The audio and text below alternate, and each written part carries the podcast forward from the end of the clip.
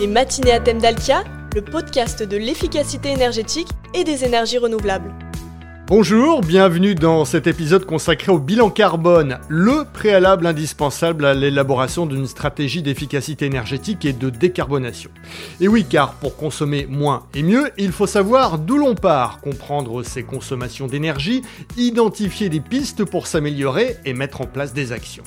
Il est d'ailleurs conseillé de faire appel à des experts pour réaliser ce bilan, car c'est une démarche certifiée qui sert d'ailleurs aussi à répondre à certains enjeux réglementaires et une experte. Cela tombe bien, nous allons en avoir une avec nous dans ce podcast, Audrey Malray, la responsable du service Ambition Bas Carbone de Dalkia.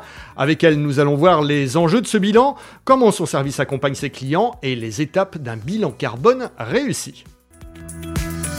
Matinée à thème d'Alkia, animée par Paul-Emmanuel Géry. Bonjour Audrey. Bonjour Paul-Emmanuel. Merci à vous de participer à ce podcast. Vous dirigez le service Ambition Bas Carbone de Dalkia. Alors, pouvez-vous tout d'abord nous présenter ce service et nous dire comment votre équipe s'inscrit dans les activités de Dalkia? Alors, Dalkia contribue à la mise en œuvre de la trajectoire bas carbone de ses clients en agissant sur les deux grands axes de la décarbonation. L'efficacité énergétique d'une part, le consommer moins, et les énergies renouvelables d'autre part, le consommer mieux. Et ça, c'est l'ADN de Dalkia et ça a un vrai impact sur l'empreinte carbone. Nous sommes au cœur du sujet. Euh, d'ailleurs, nous avons une approche euh, très sérieuse du carbone au sein du groupe. Euh, d'abord, nous regardons la photo de départ, le T0, soit avec l'évaluation des émissions de gaz à effet de serre selon la méthode bilan carbone de l'ADEME, une méthode qui est très précise, soit avec une estimation carbone plus macro. Cela va dépendre du moment où on lance le calcul, donc en phase d'exploitation ou en avant-vente, mais aussi du niveau de maturité du client et de son ambition finalement bas carbone. Bref, nous commençons par mesurer. Ensuite, nous mettons en œuvre des solutions pour agir sur cette décarbonation.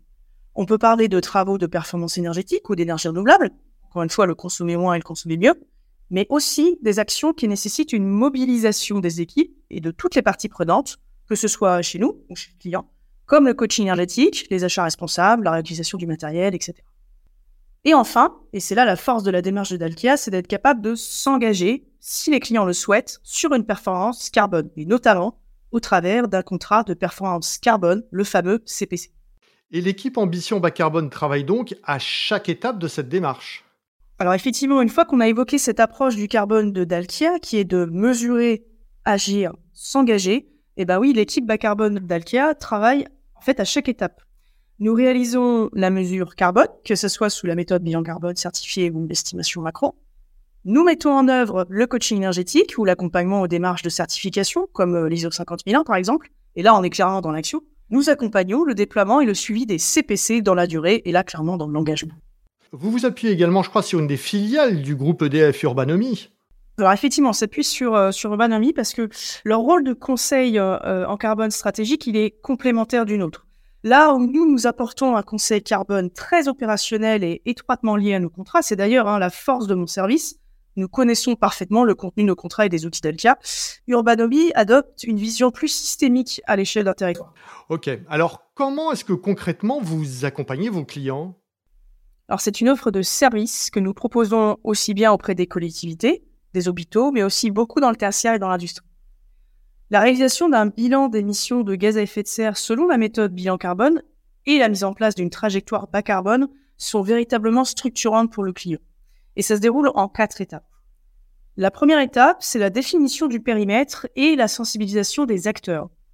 Il est indispensable de réaliser une cartographie exhaustive des flux d'émissions de gaz à effet de serre avec le client.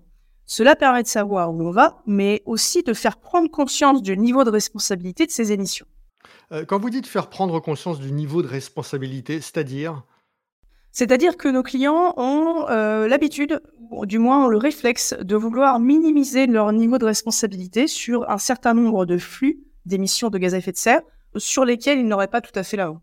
La deuxième étape, qu'est-ce que ça va être? Alors l'étape numéro 2, c'est l'étape de collecte et d'exploitation des données, et finalement c'est l'étape la plus longue et la plus exigeante.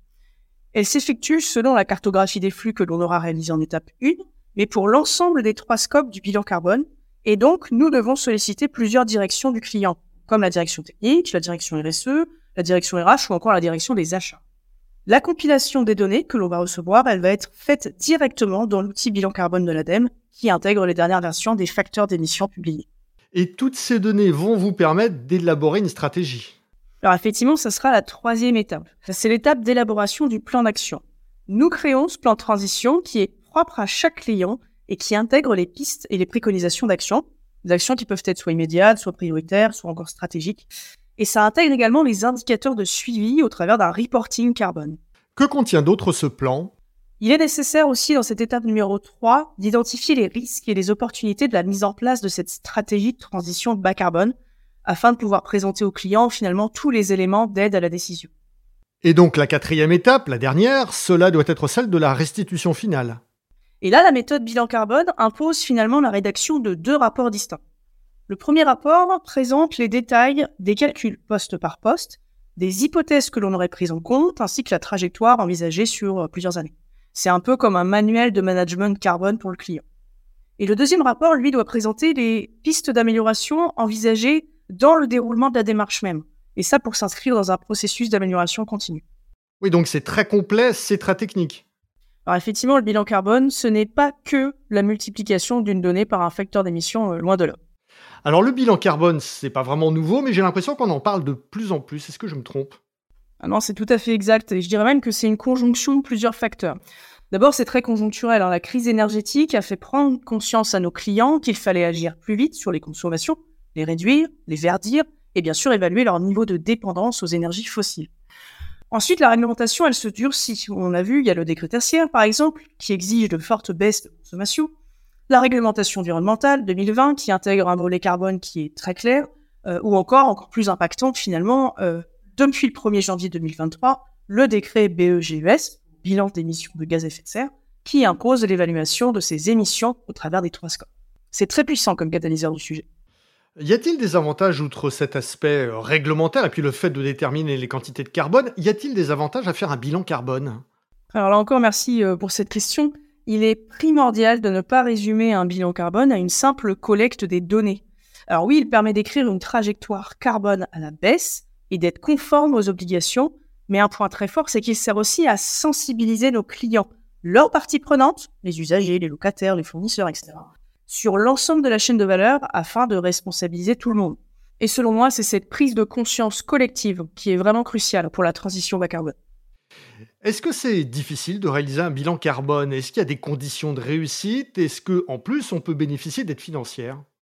Alors, tout d'abord, comme on l'a vu euh, tout à l'heure, le bilan carbone de l'ADEME, c'est une méthode précise, documentée, qui impose un processus de mise en œuvre qui est rigoureux et duplicable. Euh, il est d'ailleurs nécessaire de suivre une formation spécifique afin de pouvoir euh, utiliser les outils de l'ADEME et d'appeler ça finalement un bilan carbone. Ensuite, ce qui me semble indispensable, c'est que le client veuille véritablement réduire son empreinte carbone et mettre en place un plan de transition structurant. Cela va certainement lui demander de changer un peu sa façon d'appréhender son activité et sa dépendance aux énergies fossiles. Et finalement, le plus difficile, c'est de se lancer. Mais nous sommes là pour l'accompagner. D'ailleurs, nos clients qui ont intégré cela il y a déjà un certain temps, euh, avant même l'obligation réglementaire du début d'année, ont une vision plus sereine de leur avenir énergétique dans un contexte réglementaire et mondial qui est de plus en plus challengeant. Dans votre offre, vous proposez également du coaching énergétique. Est-ce que vous pouvez nous en dire quelques mots? Alors nous le savons tous, il est plus facile de travailler sur le pilotage des installations techniques que sur le changement des comportements. Et euh, on pourrait exploiter un bâtiment ultra performant, si malheureusement il est mal utilisé, on n'obtiendra pas vraiment le résultat attendu. Et donc, notre offre de coaching énergétique et carbone, elle vient en complément des engagements contractuels de Dalkia et a pour objectif de renforcer l'attitude éco-responsable des utilisateurs finaux. Et je dirais même qu'au-delà de la performance énergétique, c'est la création de cette communauté d'ambassadeurs euh, qui permet d'engager et de s'engager collectivement dans cette transition bas carbone. Euh, oui, ce rôle des ambassadeurs, il est vraiment très important. Alors effectivement, le rôle des ambassadeurs est primordial. Euh, ils ont euh, l'objectif d'aller euh, effectivement prêcher la bonne parole et de d'encourager leurs collègues à, adopter cette attitude éco-responsable, mais aussi ils vont aller proposer les éco-gestes finalement les plus adaptés sur chacun des bâtiments. Un mot de conclusion, un message à faire passer? Alors quel que soit le niveau de maturité de nos clients, nous pouvons les accompagner dans leur ambition bas carbone. Finalement, mon travail chez Dalkia, c'est d'être fort en impact et faible en empreinte. Merci Audrey. Merci Paul-Emmanuel. C'est la fin de cet épisode, n'hésitez pas à le liker, à le partager, à vous abonner au podcast et bien sûr à nous donner votre avis en commentaire. Et pour en savoir plus sur la décarbonation, je vous invite à regarder le webinaire diffusé aujourd'hui, le 7 novembre, et réalisé avec le Moniteur. Son titre, Mettez en place une stratégie bas carbone efficace. Toujours sur le thème de la décarbonation, je vous propose aussi de découvrir un nouveau livre blanc disponible sur le site dalkia.fr. Accélérez votre décarbonation avec le CPE et le CPC. On se retrouve le mois prochain pour un nouvel épisode.